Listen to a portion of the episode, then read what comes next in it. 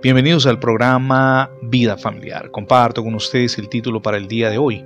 Usted debe ser luz en su familia. La historia de la humanidad ha estado marcada por hombres y mujeres que contribuyeron decididamente con el plan de Dios y lo hicieron trayendo transformación allí donde se encontraban. Juan el Bautista es uno de esos personajes relevantes y únicos en la historia de él leemos en el Evangelio de Juan capítulo 1 versos 6 y 7. Hubo un hombre enviado de Dios, el cual se llamaba Juan. Este vino por testimonio para que diera testimonio de la luz, a fin de que todos creyeran por él. La vida y testimonio de Juan el Bautista abrieron el sendero para anunciar el ministerio terrenal de Emmanuel, que es Dios con nosotros. Jesús todo lo precede. Él es la luz que resplandece en medio de las tinieblas, pero antes de que el evangelista pronuncie el nombre de Jesús, en voz alta además, oímos primero el nombre de Juan el Bautista, porque él va delante de Jesús. Un hombre como nosotros, con inquietudes, a veces incertidumbres y fallas, pero un hombre que tenía la firme convicción de haber sido enviado por Dios para actuar como testigo de la luz. Así como usted y yo debemos tener la firme certeza de que hemos sido enviados por Dios para hacer luz en nuestra familia. Sobre todo, el hecho de ser enviado le dará fuerza a su testimonio de vida, en el caso de Juan, pero también en el suyo. Juan no surge de la nada.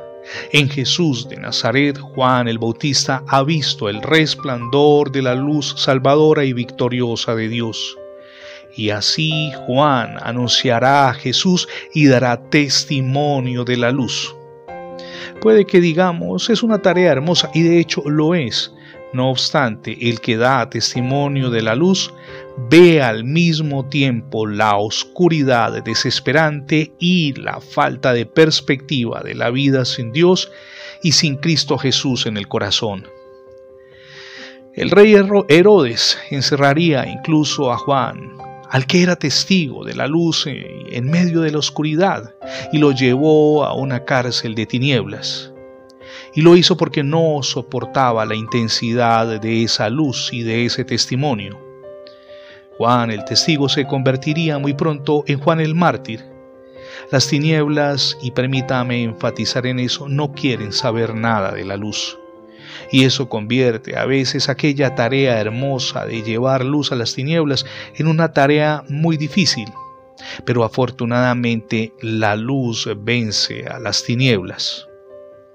Allí donde ustedes y yo nos encontramos, somos luz en medio de las tinieblas, comenzando por el primer círculo de influencia que es nuestro hogar.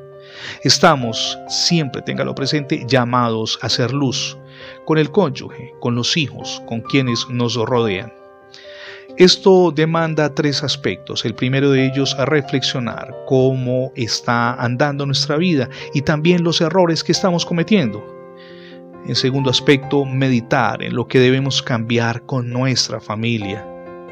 Y el tercer escenario es emprender la tarea de cambio permanente y perseverar en ese propósito con ayuda de Dios.